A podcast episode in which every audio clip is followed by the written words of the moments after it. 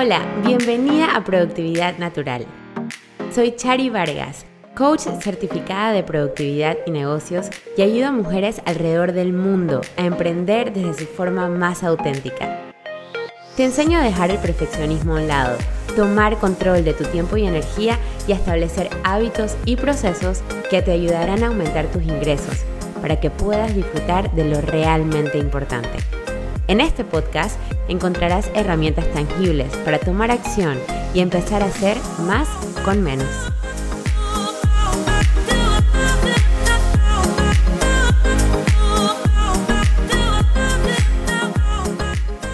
Hello, hello, bienvenidos al episodio número 73 de Productividad Natural. Yo soy Chari Vargas, coach certificada de productividad y negocios, y hoy tengo un episodio de esta serie de episodios que estamos haciendo de Latinas Exitosas, en la cual voy a entrevistar a alguien que me honra demasiado que haya aceptado esta invitación porque es una persona que he visto por muchos años educando, compartiendo su energía, su conocimiento, para ayudar a las personas a que mejoren su relación con el dinero, con sus finanzas y tomen el control de esto que es tan importante. Porque no podemos vivir sin dinero, o sea, literalmente no se puede. Entonces, qué buena oportunidad de poder conversar con Eli de Mindful Finance. Ella es una activista financiera, la pueden encontrar como Mindful Finance Inc en Instagram y pues aquí en este episodio nos va a contar un poco de su historia, nos va a dar un par de tips, así que espero que les guste y bienvenida Eli a Productividad Natural. Ay, Chari, mil gracias por esta invitación, me emocionó un montón, aparte me siento súper honrada de estar en esa selecta categoría de, de, latinas, así que bueno, nada, estoy súper contenta de poder compartir contigo, sobre todo que yo soy eh, como amante y aficionada de todos los temas de productividad, así que me encanta igual el contenido que tú has compartido todo este tiempo. Muchas gracias, muchas gracias. El honor es nuestro y bueno, vamos a conversar aquí un ratito. Y para empezar, Eli, cuéntanos más o menos cómo te describes, quién eres y de dónde salió esto de Mindful Finance, porque pensamos mindfulness, la gente se imagina sentada bajo un árbol así meditando y todo tranquilo, y finance es dinero, energía masculina, es la mm. plata que va y viene, que nos estresa. Entonces, este nombre me parece, wow, espectacular. ¿Cómo se te ocurrió? ¿De dónde nació todo esto? Bueno, eh, yo soy colombiana, yo me autodenomino como activista financiera porque creo profundamente en el poder que tienen las finanzas para cambiar el mundo, tanto el mundo interno como, el mundo externo. Y esto no significa que las finanzas sean lo más importante de la vida, ¿vale? Como de hecho, cuando nosotros tenemos nuestras finanzas en orden, realmente nos podemos concentrar en lo importante de la vida. Pero si están en desorden, pues esto va a tomar como va a acaparar todo el tiempo y no vamos a poder hacer nada. Eh, yo soy financiera de profesión y a mí el tema como de, de, entender la economía, de entender los mercados, las finanzas, toda la vida me ha apasionado desde que soy muy chiquita. Entonces yo fui muy feliz estudiando finanzas, pero yo también soy una persona como multiapasionada y tengo como este otro lado un poquito más curioso de otras culturas, otras formas de vida. Desde hace muchos años como que tuve contacto como con la energía, entonces yo hacía tai chi, hacía yoga, no sé, meditación, eh, y entonces siempre me ha gustado como muchas cosas. Y cuando yo me gradué de la universidad, me di cuenta, yo entré a trabajar en una multinacional y me di cuenta que cuando me hicieron la oferta del salario, yo dije, wow, ¿no? ya, ya no voy a ser eh, orgullosamente mantenida de mis papás, sino que ahora me tengo que hacer cargo de esta plata y no quisiera llegar a los 40 años y decir, pucha, por mis manos pasó un montón de plata y yo qué hice con esto. Pero al mismo tiempo me entró como, como una ansiedad y una culpa de, ¿será que yo me dormí en la clase de finanzas personales? Como yo, ¿cómo puede ser que siendo financiera de profesión, pues no tengo idea de esto? Entonces yo juré que yo era la única pendeja que no tenía idea de cómo manejar sus finanzas. Entonces yo muy calladita empecé a investigar y me encanta lo que tú dijiste, como esta energía masculina del dinero, porque justamente fue con eso con lo que yo me encontré. Me encontré con que, esto te estoy hablando hace 10 años, con que todo estaba en inglés y más allá como de un, no sé, un tema como de idioma, em, era un tema como que la teoría y la práctica de estas personas pues estaba basada en la economía gringa, que es muy diferente de nuestra economía latinoamericana. Y segundo, eran un montón de hombres con esta energía de haz plata y lo único que te interesa es hacer plata y retirarte millonario y tener carros y lujos. Y yo decía como, pues todo bien, pero no, eso no conecta tanto con lo que yo quiero. Entonces ahí empecé como a investigar, a hacer cosas, me di cuenta que pues yo siento que un poco somos como de esta, de esta como eh, parte de la población, ¿no? Como que uno se mete a YouTube y busca un tutorial y lo resuelve y ya está. Y no había nada así, no había nada que me dijera, mira, empieza por acá, sino que había un montón de cosas contradictorias.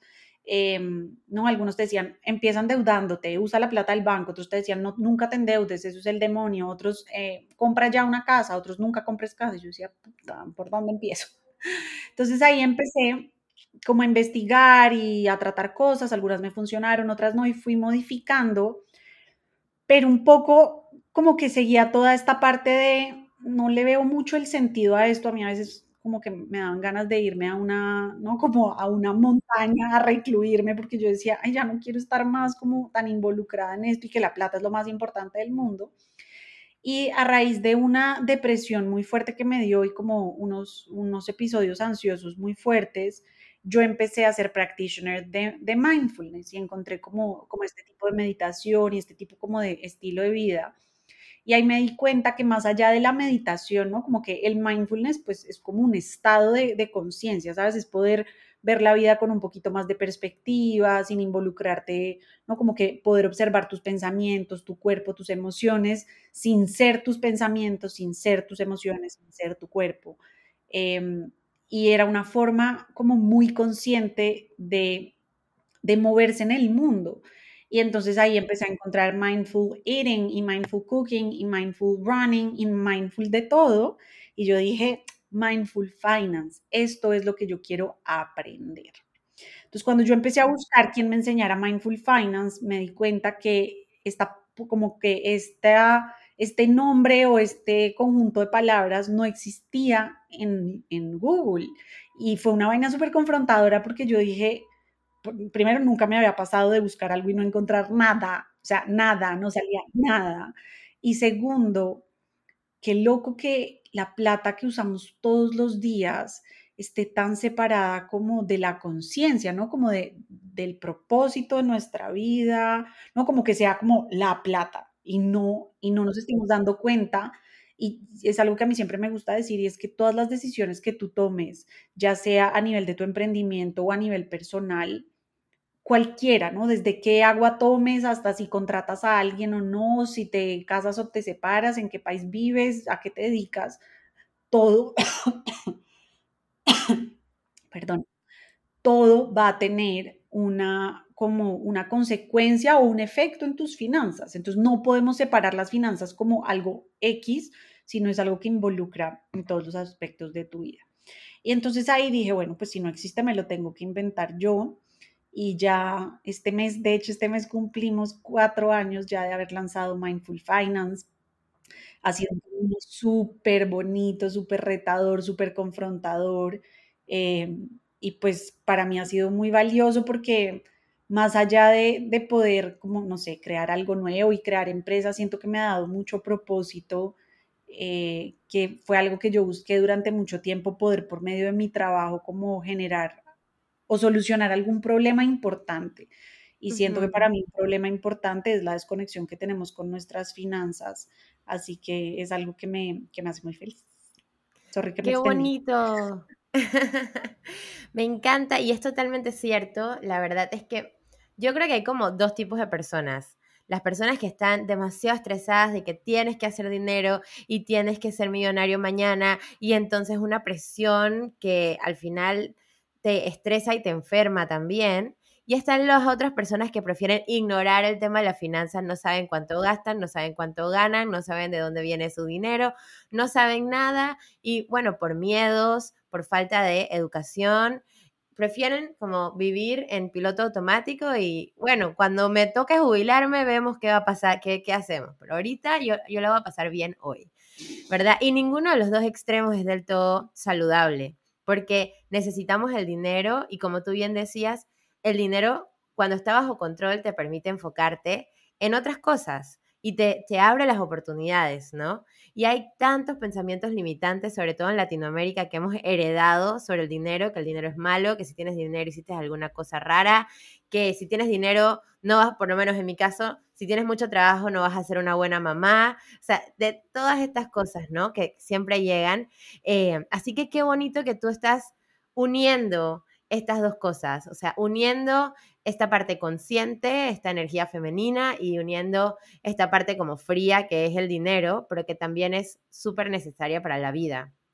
Y quiero, me, sale esta curiosidad, ¿qué retos llegaron a ti? O sea, en este camino, cuando empezaste tu negocio, eh, ¿cuáles fueron esos retos, esos momentos? No sé si tuviste algún momento y es que, ok, esto no sé si vaya a funcionar. ¿Qué voy a hacer? Cuéntanos. Yo, yo creo que han sido varios, em, pero te voy a hablar como de, de, los dos como más grandes que siento yo. El primero es que yo venía, yo solamente tenía un trabajo en mi vida, o bueno, hasta, hasta que empecé con Mindful Finance solamente había tenido un trabajo en mi vida y fue en esta multinacional. Yo trabajaba para Procter Gamble y ahí trabajé durante ocho años. Y es una compañía que te, como que te reta mucho al crecimiento, pero invierten también mucho en ti. Entonces, en verdad, a mí me encantó mi experiencia ahí, fue una súper, súper experiencia. Eh, y fue, aunque sí obviamente te exigen un montón, pues te consienten mucho y uno está como muy cómodo y ganas bien y, y tienes como tu plan de carrera y vaina con vaina. Entonces yo estaba como en mi zona de confort de alguna manera. Y yo no sentía que yo en mí tenía como este bichito de emprendedora, ¿no? Como que yo sentía que yo necesitaba estructura, una multinacional, ta, ta, ta.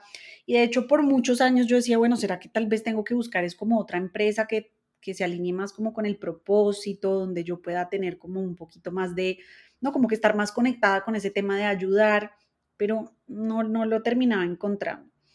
Entonces, como el primer reto que a mí se me presentó es, yo, yo siento que yo quiero hacer esto, entonces voy a hacer las dos cosas, porque yo quiero tener mi seguridad eh, como eh, económica, pues igual a mí el mundo corporativo me gustaba mucho, me iba bien, eh, pero yo también quiero hacer Mindful Finance. Entonces, yo empecé a construir Mindful Finance desde, desde una posición de esto tiene que ser un negocio rentable, o sea, por más de que, que yo esté haciendo algo bueno, ¿no? Como que yo, le yo siento que yo le estoy aportando algo a alguien, siento que, sobre todo, en bueno, en el, en el mundo en general, pero sobre todo en Latinoamérica, es como que cuando uno trata de hacer algo bueno por alguien, no lo deberías cobrar. ¿no? Como que si realmente tienes que, quieres hacer algo bueno, entonces lo tienes que hacer gratis. Es como, no, jodas, ¿sí? Tenemos que cambiar ese, esa mentalidad, porque si a la persona, y aquí me voy a ir como a extremos, pues, pero si al CEO de una tabacalera no le tiembla la mano para cobrar su, su, su bono millonario y lo que está haciendo es generar cáncer, pues yo por qué no tengo el derecho de cobrar y vivir bien cuando lo que estoy haciendo es algo bueno por el mundo.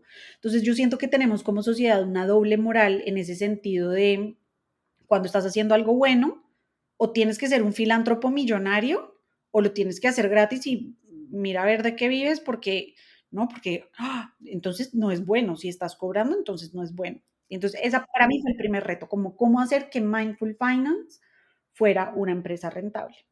El segundo reto, bueno, en realidad voy a hablar de tres cosas.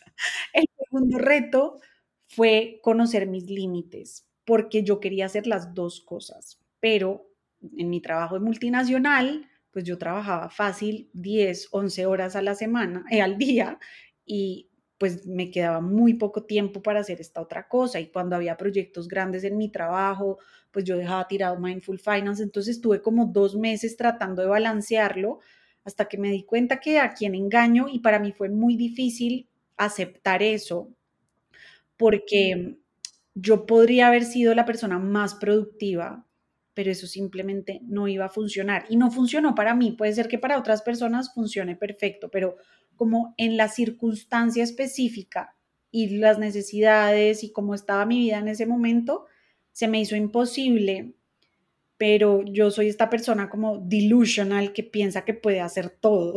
Entonces para mí fue muy complejo aceptar que no y que tenía que escoger. pero yo estaba tan comprometida y, la respuesta de la gente en esos mesecitos fue tan positiva que yo dije, yo tengo que tratar y tengo que meterme full. Entonces ahí decidí renunciar y bueno, entonces ya empezó como todo el proceso ya de emprendimiento y ahí hubo como retos chiquitos, tal vez, pues como lo normal de, bueno, como, como, no, como un montón de cosas que tienes que aprender y salir de tu zona de confort. Y bueno, que esa palabra no me gusta tanto, pero es así. Eh, y aprender a hacer videos y luego aprender de email marketing y bueno, todo como el mundo de, del tema.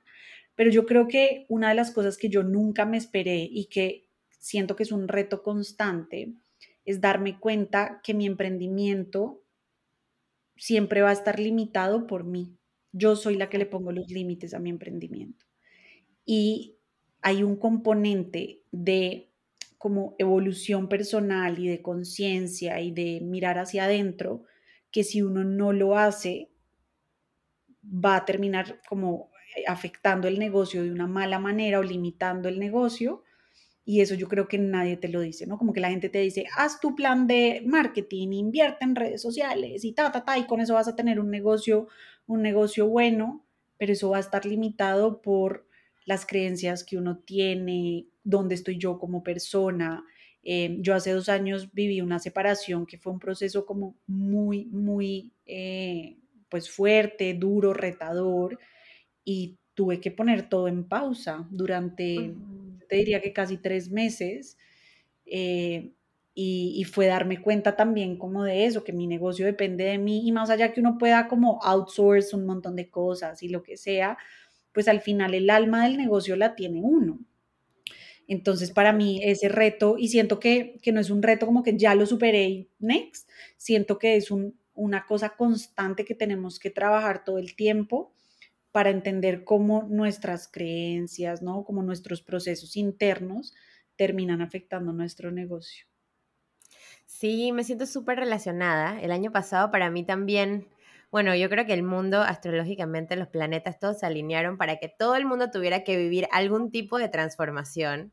Y también tuve un par de meses en los que creo que como yo estaba creciendo en mi negocio, estaba cambiando, podemos decir, mi identidad también, de salir de una multinacional muy bonita, bueno, Philips, que quedaba arriba de Procter Gamble. Eh, o sea, me encantaba mi trabajo multinacional, me iba súper bien, pero siempre había querido hacer coaching. Mm. Entonces, cuando salí de ahí, todo empezó a cambiar, la dinámica familiar empezó a cambiar, mis horarios empezaron a cambiar, em, bueno, todo, mi perspectiva de lo que yo podía lograr empezó a cambiar y eso trajo, creo que algunos choques con mi esposo, ¿verdad? Y ahí fue como unos, varios meses de conversaciones incómodas, de, de, sentarme y pensar, pero ¿por qué ahora me molesta esto? ¿O por qué ahora yo quiero esta otra cosa grandísima que antes yo ni le paraba bola? ¿Y por qué ahora quiero tener una oficina bonita? ¿Y por qué ahora, o sea, eso antes no me importaba y ahora sí me importaban? Entonces todo ese cambio, ¿no? También afectó, en cierta forma, mi energía, ¿verdad? Mm. Al presentarme frente a mis clientes.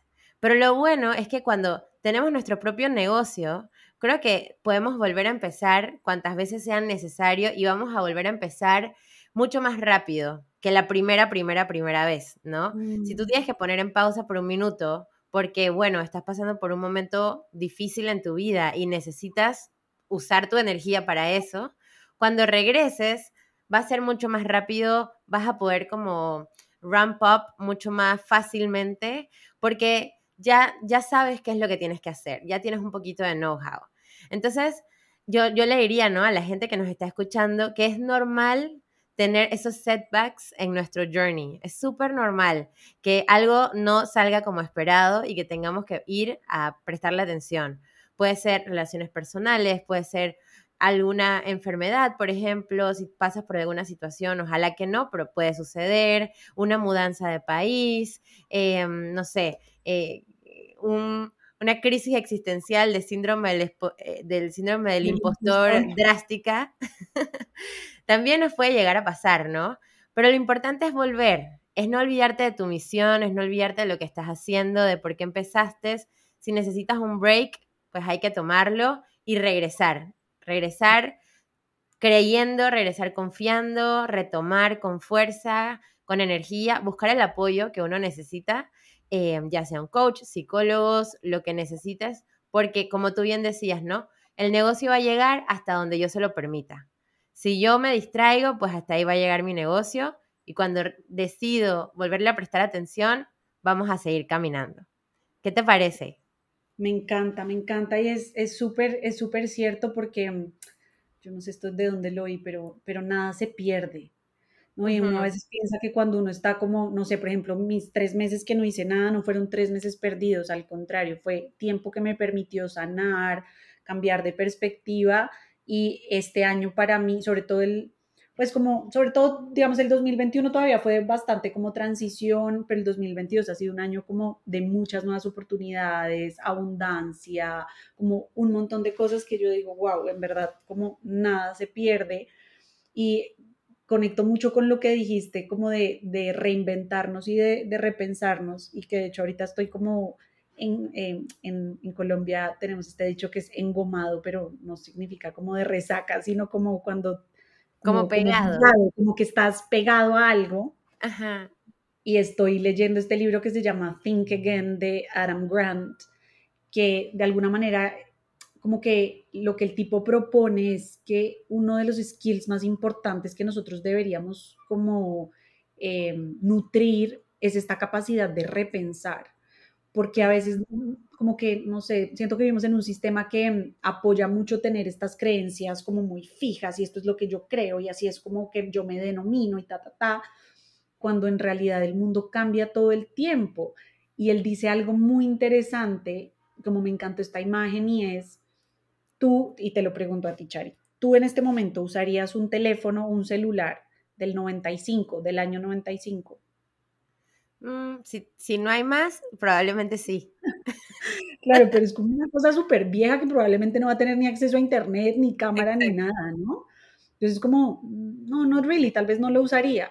Pero entonces, ¿por qué no, no hacemos lo mismo con nuestros, como que con nuestras convicciones o con nuestros pensamientos? ¿Por qué no revisar esa vaina que nosotros pensamos desde el año 95? Que tal vez no ha cambiado porque nunca la hemos revisado cuando el mundo que vivimos es totalmente diferente. Tú eres otra persona totalmente diferente. Y eso no significa que no haya como convicciones, no, no sé, a nivel de, de libertades o de, derechos humanos, pues que no, no valga la pena tampoco estar repensando todo el tiempo.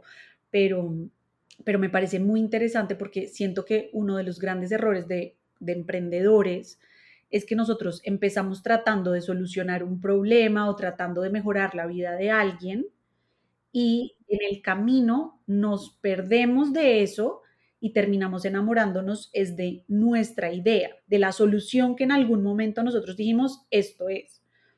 Eh, y esto yo se lo, se lo oí mucho a Felipe Chandi de, de Cuánto App, que es una de las apps como panameñas más, más interesantes, y él habla mucho de eso, de enamórate y obsesiónate del problema, no de la solución, porque en este caso, por ejemplo, si mi problema es resolver como la, eh, el analfabetismo financiero, ese es el problema, que en este momento la solución que yo encontré es hacer cursos, es hacer asesorías por medio de Mindful Finance, perfecto, pero yo no puedo negarme a la posibilidad que tal vez eso evolucione a un app o a meterme a crear un banco, qué sé yo, ¿sabes?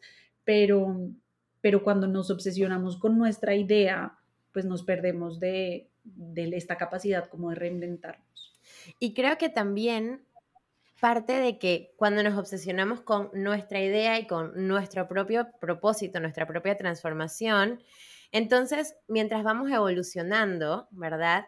Vamos pensando que lo que hemos hecho hasta el momento ya no sirve. Por ejemplo, tú empiezas haciendo coaching de vida, porque quizás en ese momento, eh, no sé, estabas pasando por un proceso muy importante, tenías ansiedad, te certificaste como coach, empezaste con coaching de vida y luego tu negocio empezó a caminar y ahora quieres ser coach de negocios. Y dejas el primer problema que estabas solucionando, ya piensas, no, es que eso ya no, ahora lo otro, ¿verdad? Y cambio y voy para coaching de negocios. Y luego no sé, de repente dentro del coaching de negocios aprendí astrología y ahora quiero ser astrólogo, ¿verdad? Y se nos olvidó como que lo otro. Entonces, creo que es importante poder cambiar, como tú decías, ¿no? Pero también darnos cuenta de que tu propósito, perdón, tu proceso está un poquito separado también de tu negocio, ¿no?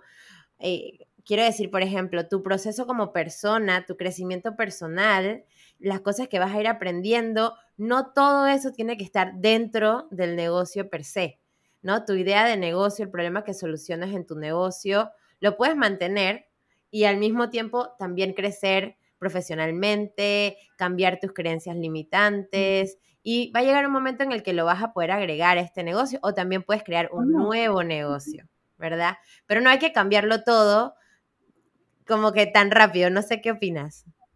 Sí, me, parece interesante porque siento que es como una línea muy fina entre yo tampoco puedo separar al 100% los procesos que estoy viviendo, que era lo que hablábamos como hace unos minutos, ¿no? Como que mis creencias limitantes y eso va a terminar afectando mi negocio, pero mi negocio tampoco es un reflejo de mi vida. Y también tenemos que entender que, que es algo separado de mí, no soy yo como persona, por más de que incluso tengamos marca personal. A mí, a mí de hecho, como el tema de la marca personal, eh, como, no sé, dentro de cómo yo veo el mundo, me causa un poquito como de conflicto porque yo por lo menos tengo Mindful Finance, ¿no? Que es como esa otra cosa, que obviamente tiene mi cara y todo como yo hablo y yo soy la que salgo ahí, es muy yo, pero mis redes personales, por ejemplo, es un ejercicio de personal de, de, mis amigos, de lo que a mí me interesa compartir, de, ¿no? de cosas políticamente incorrectas. Entonces, como que yo sí he sido muy, muy intencional en eh, como en este tema como de, no entrar en el mundo de la marca personal, porque en, como yo lo siento y no, no, no, aquí no estoy juzgando nada, eh, sé que a muchas personas les funciona y han podido crear proyectos espectaculares, pero para mí es muy invasivo, como que yo necesito estar separada de eso, tener como mi propio espacio, porque si no siento que de repente toda mi vida gira en torno de una sola cosa y eso no, no me hace sentir como tan cómoda. Eh, así que nada, yo, yo, siento que esto que acabas de decir, donde no tenemos que involucrar todo nuestro proceso personal con nuestro negocio, es, es totalmente como cierto, entendiendo pues que también, ¿no? Somos personas y hay días de mierda y hay días donde nos sentimos súper productivos y hay procesos personales que nos afectan mucho más de lo que quisiéramos y hay cosas que al integrarlas crean mucha magia. Por ejemplo, yo siento que como estas mezclas improbables como, como mindful finance, eh, pues nacen de procesos personales y, esas, y a veces como cuando podemos unir estas diferentes cosas que tenemos como persona, estos diferentes intereses, pues pueden crear como unas nuevas soluciones para, para algún problema. ¡Qué súper! A ver, y cuéntame, en, en, esa forma en la que tú mantienes separado, ¿no? Tu negocio de, tu vida hasta cierto punto, porque al final la gente cuando compra ve a Eli, no ve a, un, algoritmo o a un... Exacto, ¿no? Entonces, ¿cómo mantienes o, cuáles son básicamente tus no negociables o, las cosas que necesitas para poder funcionar de forma correcta en tu negocio? Mm. Yo creo que para mí esto es un challenge diario, porque si bien es algo que es un tema como que a mí me apasiona un montón, siento por una creencia grande que yo tengo y es que el tiempo es muy valioso, entonces para mí perder tiempo me, me ay, como que me abruma, no quiero perder tiempo. Em, entonces siento que por ahí yo entré como por el tema de productividad, cómo puedo hacerlo mejor con mi tiempo. Entonces yo creo que a nivel de no negociables hay varias cosas. Primero, ser estratégica, ¿no? Entonces poder planear mis actividades, qué es lo más importante, qué es lo menos. Yo he hecho un montón de cursos, ¿no? Desde los hábitos, ¿no? Los siete hábitos de la, de la gente altamente efectiva y cómo manejar tu energía y bueno, todo. Em, entonces, para mí el tema de planear me permite tener control sobre lo que realmente tengo control, que es un poco como qué quiero hacer yo con mi tiempo, dónde lo quiero poner, qué es esto más importante que lo otro porque como yo te decía al principio, yo sí tengo este delusion que yo puedo hacer todo. Entonces tengo, y es, obviamente una falacia porque no puedo hacer todo. Eh, y cuando lo he tratado de hacer es cuando me quemo, ¿no? Como que terminan pasando un montón de cosas. Entonces, poder ponerlo como planear mi semana, pero plasmarla en el calendario me permite hacer como un reality check de, ah, estas 15 cosas que yo me anoté cuando las puse en el calendario, resulta que solamente me cupieron 10. Entonces, si yo la hubiera dejado en una listita, hubiera terminado la semana sintiéndome que no logré todo lo que tenía que hacer, cuando from the get-go yo ya estaba jodida porque nunca iba a lograrlo, ¿no? Yo, yo siento que, que eso, o sea, como desde el domingo poder planear mi semana es algo que a mí me genera como mucha paz. No siempre es divertido, no siempre es algo que digo, ay, qué rico, vamos a sentarnos a planear la semana, pero, pero me doy cuenta que cuando no lo hago siento como un desorden. Eso es lo primero. Lo segundo es, es entender que yo soy una persona como con energía alta que necesita, necesita movimiento. Entonces yo toda la vida he hecho mucho ejercicio, pero yo hacía ejercicio más como por el deporte, ¿no? Entonces muchos años jugué fútbol o voleibol y es algo que disfruto mucho, pero ahora me he dado cuenta que es parte como de mis herramientas de como de bienestar emocional. Si yo paso una semana sin moverme, ¿no? Pues, y esto puede tener muchas formas, pero en general como sin moverme, me voy a, voy a estar más ansiosa, voy a tener menos, menos eh, energía. Entonces es algo que tengo que ser muy consciente porque a veces puede parecer como, no es que tengo tanto trabajo que no tengo tiempo para, para hacer ejercicio o lo que sea. Al contrario, tengo mucho trabajo y me pasa lo mismo con la meditación. Si tengo mucho trabajo, si estoy muy estresada, es donde más necesito hacer ejercicio y donde más necesito meditar. Eso. Para mí, el tema de terapia, yo tengo terapia todas las semanas con psicólogo, mm, de hecho con psicóloga que la amo. Eh, para mí es un no negociable, me ha servido muchísimo como a transitar procesos. Ya llevo como un año larguito con ella, como he tenido otros, pero con ella llevo un año larguito y es algo como que es un no negociable.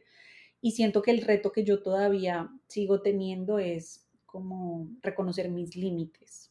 Y desde los límites como de una forma como amorosa, no es como que, uff, hasta aquí llegué y no, y mediocre y ya no doy más, pero a mí me, me, cuesta mucho reconocer que es hasta acá. Entonces, a veces pasan semanas que estoy en corre-corre y entonces me invitan a este proyecto y me, me, encanta y lo hago y es un poco como la trampa de ser emprendedora porque sí, mucha libertad de tiempo, mucha libertad de no sé qué y en verdad uno termina trabajando más y como te gusta tanto, entonces te sobrecomprometes a un montón de cosas y, y yo me doy cuenta de mi límite cuando lo sobrepasé y no cuando me pasé un métrico del límite, sino cuando ya llevo un kilómetro por allá, ¿no? Entonces es algo que sigo trabajando muy conscientemente eh, y, eso yo te diría como, siento que algo que me gustaría aprender más tal vez es que no es solamente manejar el tiempo, como que productividad no se trata solamente como del manejo del tiempo, pero también como el manejo de la energía. Tu 100% no es el mismo todos los días, no es el mismo en la mañana que en la noche. Entonces, cuando uno es más consciente como de, por ejemplo, yo en la mañana soy mucho más analítica, y mucho más creativa. Entonces ahora como que me estoy dejando la parte como de análisis o de creatividad para las mañanas y en la tarde por ahí un poquito ya los Exceles y las cositas como, como, como más operativas. Eh, pero pues me faltan años de experiencia y de conocimiento para llegar donde, como al punto que yo diga, ok, Vamos bien. A mí lo que me encanta utilizar es el ciclo femenino. Yo pues planeo todo el ciclo femenino, desde lo que como, cómo entreno. También soy una persona que tiene que entrenar. O sea, yo tengo como nueve años haciendo CrossFit y voy a hago stand-up paddle. o sea, el entrenamiento, tengo un hashtag body first, business second. Eso es clave. y uso mi ciclo femenino. Eh, pues para planificar todo. La semana que estoy más creativa, pues hay chunks de tiempo para eso. La semana que estoy ovulando, que estoy mucho más visible, hay chunks de tiempo para grabar el episodio, para hacer el masterclass, para no sé qué. Y hay otra semana en la que uno está mucho más productivo. Y, y la verdad es que te das cuenta de que, de que de repente se te va la mano, pero viene la siguiente semana en la que vas a descansar y ya eso está como planificado, ¿no? Porque tienes toda la razón, o sea, uno dice, sí, voy a ser la dueña de mi tiempo, no sé qué, y de repente estás a las 10 de la noche contestando Instagram y está que un live a las 7 de la noche y la gente en, la mesa de la casa esperando que yo sirva la comida o que llegue para cenar. Y es que tengo un live, tengo un live. Eso me pasó un montón eh, así que me encanta que no soy la única, sé que hay mucha gente que nos está escuchando que también, entonces tenemos que estar súper conscientes de esos no negociables, porque es muy fácil eh, que, que, se nos vaya la mano por esa pasión, ¿no? Es, ese amor que tenemos eh, hacia lo que hacemos, que, que es muy bonito, ¿no? Pero un poquito de balance. Total.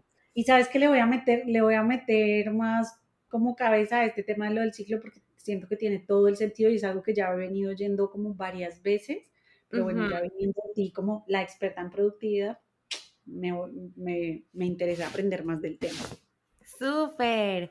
Y cuéntanos, a ver, yo te voy a contar después de este podcast todo sobre el ciclo femenino y tú me vas a contar cuáles son esos tips que todas las mujeres de negocios necesitamos llevarnos de este episodio, porque la verdad es que el dinero al inicio uno empieza pensando, ok, si hago no sé qué, no sé qué, no sé qué, facturo tanto y vivo, me compro un avión privado. Pero a veces eso quizás no es la realidad, ¿no? Entonces, ¿qué tips nos tienes para mujeres de negocios?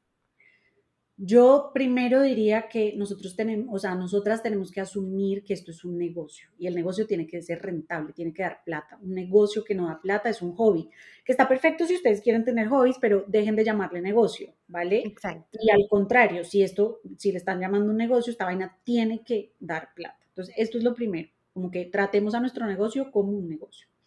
Segundo, una cosa son las finanzas personales y otra muy diferente son las finanzas de negocio. Y esto, digamos, son interdependientes porque obviamente, pues si yo soy 100% emprendedora, mis ingresos van a depender de los ingresos del negocio, pero mis ingresos no son iguales a los ingresos del negocio. Y aquí, usualmente cuando esto no está en control, pasan dos cosas. El primero es lo que yo llamo barril sin fondo y es que nosotros, pobrecito el negocio, todo esto que necesita y, ay, esto tan lindo para el negocio, como si tuviéramos un hijo chiquito cuando uno le compra y le compra cosas y nunca deja de comprar Igualito pasa con el negocio. Entonces, estamos sacrificando nuestro bienestar personal, nuestros sueños, nuestras otras áreas de la vida, nuestra vida familiar, todo, por meterle todo a este negocio. Pero por eso yo le llamo barril sin fondo, porque lo estamos metiendo no de una forma estratégica, no estamos invirtiendo en el negocio, sino que esto lo necesita. Y, nos, eh, aquí perdón el francés, pero es como este pajazo mental de estoy invirtiendo en el negocio, invertí en un nuevo micrófono, invertí en una nueva cámara, Mentira, ¿qué es esta vaina de invertir? Te lo gastaste en una nueva cámara porque tú ni necesitabas la cámara y, y ¿qué le va a hacer una nueva cámara a tu negocio? ¿Te va a traer más clientes? ¿Cuántos? No, sorry que me altero, pero, es que me da una rabia que empiecen como a, a, decirse mentiras solamente para meterle. Quiero hacer coaching, me voy a comprar una computadora. Exacto, es como, really? En verdad con el celular lo puedes hacer igual de bien mientras tanto. Eso no significa que nunca le tengamos que meter plata al negocio, pero, pero eso. Entonces, como eh, estos dos extremos es barril sin fondo y el otro lado es cuando estamos como ordeñando el o sobreordeñando el negocio. Entonces, donde nuestra plata, como todo está tan integrado, resultamos robándole al negocio para suplir como temas personales que no debería ser así, porque el negocio también necesita su propia plata para crecer, ¿no? Para sus costos, para las inversiones que queramos hacer, etc. Entonces, para esto es muy importante como en temas prácticos, separen las cuentas. Ustedes tienen una cuenta para sus cosas personales y una cuenta del negocio. Y claro, como necesitamos empezar a generar ingresos de nuestro negocio, como a nivel de salario y tal, pues entonces definan un salario. Y esto puede ser un monto específico, pero, o sea, que sea religioso, tipo, ya sea quincenalmente o, o, mensualmente, que ustedes pasen esa plata de una cuenta a la otra. Esto es lo que yo me pagué. Si son 100 dólares, son 100 dólares que me pago todas las semanas o todas las quincenas. Entonces puede ser un monto específico o puede ser un porcentaje de las ventas. Entonces yo defino el 15% va para mi salario. Entonces de todas las ventas que yo haga, el 15% lo paso de una vez para mi salario y ya con eso yo como de finanzas personales, puedo mirar pues cómo está, ¿no? Como que cómo balancear mis necesidades y tal con este ingreso que estoy teniendo y ahí así es mucho más fácil planearlo. Em, eso. Eh, otro tip es que cuando nosotros, cuando nosotras, digamos, empezamos a, vender, pues, ¿no? Ponemos un precio eh, y ese precio a veces lo ponemos porque, ay, bueno, la de al lado lo está vendiendo a 30, yo lo voy a vender a 30 o a 25 porque estoy nueva y nos enfocamos en poner precios como basados en la competencia o basados incluso en lo que nos cuesta a nosotros. Por ejemplo, no sé, yo voy a revender celulares y el celular me costó 400, entonces yo lo voy a revender a 600 y ya está, como que no lo pienso más. Pero la estrategia de precios es muy importante porque uno debería poner su precio basado en el valor que está dando, ¿no? Entonces, y, ese valor puede estar determinado por muchas cosas. Entonces ahí la pregunta que uno se tiene que hacer es, ¿cómo puedo yo medir el valor que estoy dando? Y el valor, yo puedo hacer, por ejemplo, asesorías, pero mi valor no, no está dado por la hora que yo te voy a dedicar. Mi valor está dado por el problema que yo te voy a solucionar. Entonces, en mi caso, por ejemplo, eh, si tú me pagas por una asesoría de, de deudas, el valor que yo te estoy dando es que vas a poder salir más rápido de esa deuda y te vas a poder ahorrar un montón de, plata. Entonces puede ser que cuando yo le diga a alguien, mira, yo cobro por asesoría en hipotecas 300 dólares, digan, uy, qué caro. Ahora, si yo te digo que con esa asesoría tú vas a salir con un plan de quitarle cinco años a tu hipoteca y tú estás pagando eh, mil dólares mensuales, eso significa que el ahorro va a ser de 60 mil dólares. Entonces, pagar 300 dólares por un ahorro de 60 no suena tan mal, ¿no? Entonces, exacto. Entonces, como es encontrar cada uno de nosotras cuál es esto, ¿no? ¿Dónde está proveyendo el valor? Como qué estamos, qué, está, qué problema estamos solucionando? ¿Cuánto le cuesta a esa persona el problema? Puede ser en términos monetarios, en términos de tiempo, en términos de calidad de vida, de lo que sea. Y entonces basado en eso podemos entonces ahora sí poner un precio que realmente refleje el valor. Si solamente nos enfocamos en cuánto está cobrando el de al lado, ¿no? Como que yo quiero ser la más, la más barata del mercado, un montón de cosas que creemos, pues no vamos a tener como un negocio tan próspero. Y por último, nosotras muchas veces, digamos, sobre todo las que venden productos, Em, están muy conscientes, por ejemplo, si yo voy a vender una botella, no pues como un, juguito que viene en botella, eh, yo estoy consciente del precio y estoy consciente como de los, de los costos directos, es decir, de cuánto me cuesta la botella, la materia prima, eh, la etiqueta, ¿no? Como estas cosas que yo necesito para crear mi producto. Pero mi negocio no solamente necesita esos gastos directos. Hay otros gastos como lo que le tengo que pagar al contador, lo que decido invertir en marketing, si compro o no el nuevo computador, si tengo un asistente o no, si, no sé, si uso un facturador electrónico, un montón de cosas que necesita nuestro, incluso por, por qué canales de venta lo voy, a, lo voy a vender, si lo voy a vender por Instagram o lo voy a poner en una tienda que me cobra el 30% de comisión. Todo eso es algo que ya no está incluido como ¿no? Como que yo la, para vender botellas, pues solamente necesito la botella y ya está. Ahora, si yo quiero un negocio, hay otras cosas que yo necesito contar. Y yo siento que la mayoría de los emprendedores y emprendedoras lo que hacen es enfocarse en estos gastos, o pues no es que se enfoquen, pero tienen muy claros estos gastos directos del producto, pero nunca planean los otros.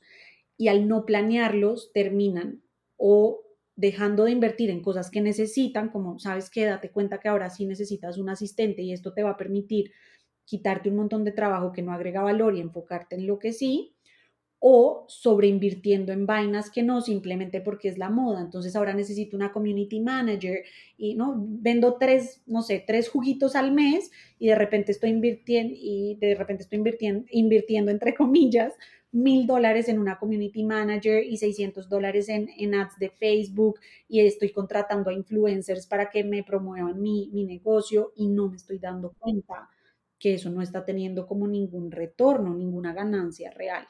Entonces, en el momento que uno la planea, pues yo tengo que planear mi estrategia de marketing, si le voy a pagar un influencer o no, si voy a hacer ads de Facebook o no, basado en lo que yo quiero vender y en, mis metas. Eh, entonces, yo te diría que esos son como los, los tips que, que, les podría dar a las emprendedoras.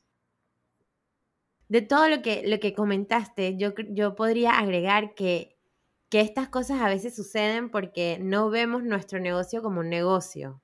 O sea, lo vemos como una cosa ahí que yo hago. ¿Me explico? Como, no, sé, no sé ni cómo lo, estamos viendo. O sea, cuando no estás tomando en cuenta, por ejemplo, todos los otros gastos que estás incluyendo, quizás es porque no estás tomándolo en serio, ¿no? En serio, voy a vender esta botella, la voy a vender. Y, y esto va a generar dinero, ¿no?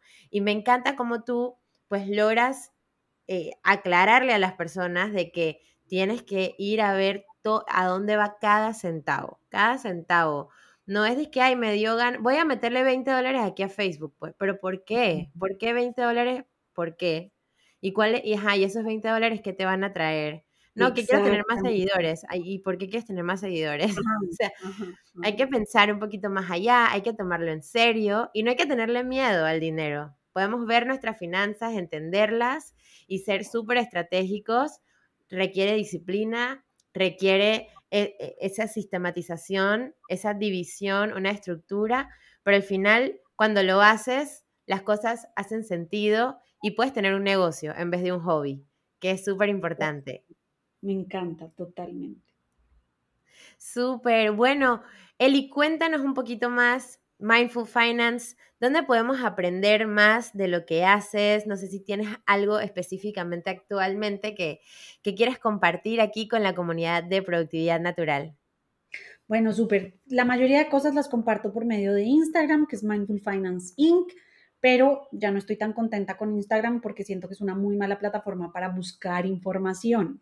Entonces yo siento que he creado un montón de contenido y la gente no puede buscar ese contenido. Entonces ahorita estoy moviéndome a otras plataformas, en TikTok, YouTube, como más, como meterle un poquito más el blog. Entonces eso seguramente se van a ir enterando. Em, tengo varios cursos, tanto pagos como gratis, ya sea que les interese temas de finanzas personales. Tengo asesorías para emprendimientos, que es uno de los servicios que más me divierte para ayudarles a, no sé, a crear estrategia de precios, a proyección de ventas, si, ¿no? si están eh, pensando en crear un negocio, entonces ¿cómo, puede, cómo podemos hacer para que sea realmente rentable o si ya tienen un negocio y no les está realmente dejando mucho. Entonces, temas de rentabilidad también es una de las cosas, pues ese es como todo el background que yo he tenido como en la multinacional, eso era todo lo que yo hacía. Y es una de las cosas que más me divierte, sobre todo porque necesitamos más negocios rentables que cambien el mundo, ¿no? Necesitamos más emprendimientos que realmente sean rentables, que no se mueran a los dos años, que no los dejemos tirados porque esa vaina nunca dio. Eh, entonces eso también tengo. y bueno, nada, todo el tiempo estoy como publicando cosas, así que me encantaría igual también, si les interesa este tema, que, que me vayan y me visiten. Eso. Vamos a poner todos los links en los show notes de este episodio, así que puedes ir, hacer clic, empezar a seguir a Eli, empezar a seguir Mindful Finance Inc., entrar a su página web, descubrir todo lo que tiene por ahí. Eh, y pues atentos para las nuevas cosas. Yo también estoy un poco molesta con Instagram. Eh, estoy mejorando mi relación con Instagram, pero a veces quiero como que apagarlo y buscarme otro lado. Pero bueno, esas son cosas que pasan, ¿no? Hay, como tú decías, que adaptarse y quizás ya Instagram es el teléfono del 95 y hay que buscar otra cosa. Bueno, Eli, te agradezco un montón tu tiempo, todo lo que nos has compartido, compartir tu historia, compartir todo tu conocimiento y estar aquí con nosotros en Productividad Natural. Muchas, muchas, muchas, muchas gracias. Eh, no sé si tienes algún último mensaje que nos quieras compartir. No, a ti, Chari, mil gracias de verdad por esta, por esta invitación tan bonita, mil gracias porque siento que lo que tú has compartido siempre ayuda un montón como para aprovechar mejor, ¿no? Como siento que cuando uno no es consciente como del tiempo, del recurso, del, del tiempo y de la energía, a veces hay muchos sueños que se quedan como en el tintero. Eh, y entonces siento que el tema de productividad, de alguna manera, más allá como de, de ser una vaina de, de, estar ahí todo el tiempo haciendo cosas, es, es darnos espacio para preguntarnos qué es importante, qué quiero lograr, cómo lo puedo hacer. Y siento que es una herramienta muy poderosa para vivir mejor. Así que muchas, muchas gracias también por todo lo que compartes, por esta invitación y por esta charla tan cool. Gracias, muchísimas gracias, lo recibo con mucho cariño. Y bueno, vamos a despedir este episodio. Gracias a todo el mundo que nos escuchan. Ya saben que lo pueden compartir en sus redes sociales y taguearnos a las dos para saber qué les gustó. Así que pues muchísimas, muchísimas gracias y nos vemos en el próximo episodio. Bye bye. Este fue un episodio más de Productividad Natural. Muchísimas gracias por estar aquí. Sígueme en mis redes sociales como arroba charivargas y sigamos la conversación. Cuéntame qué te pareció este episodio, qué preguntas tienes y qué más te gustaría aprender sobre productividad y negocios. Mientras tanto, hasta la próxima.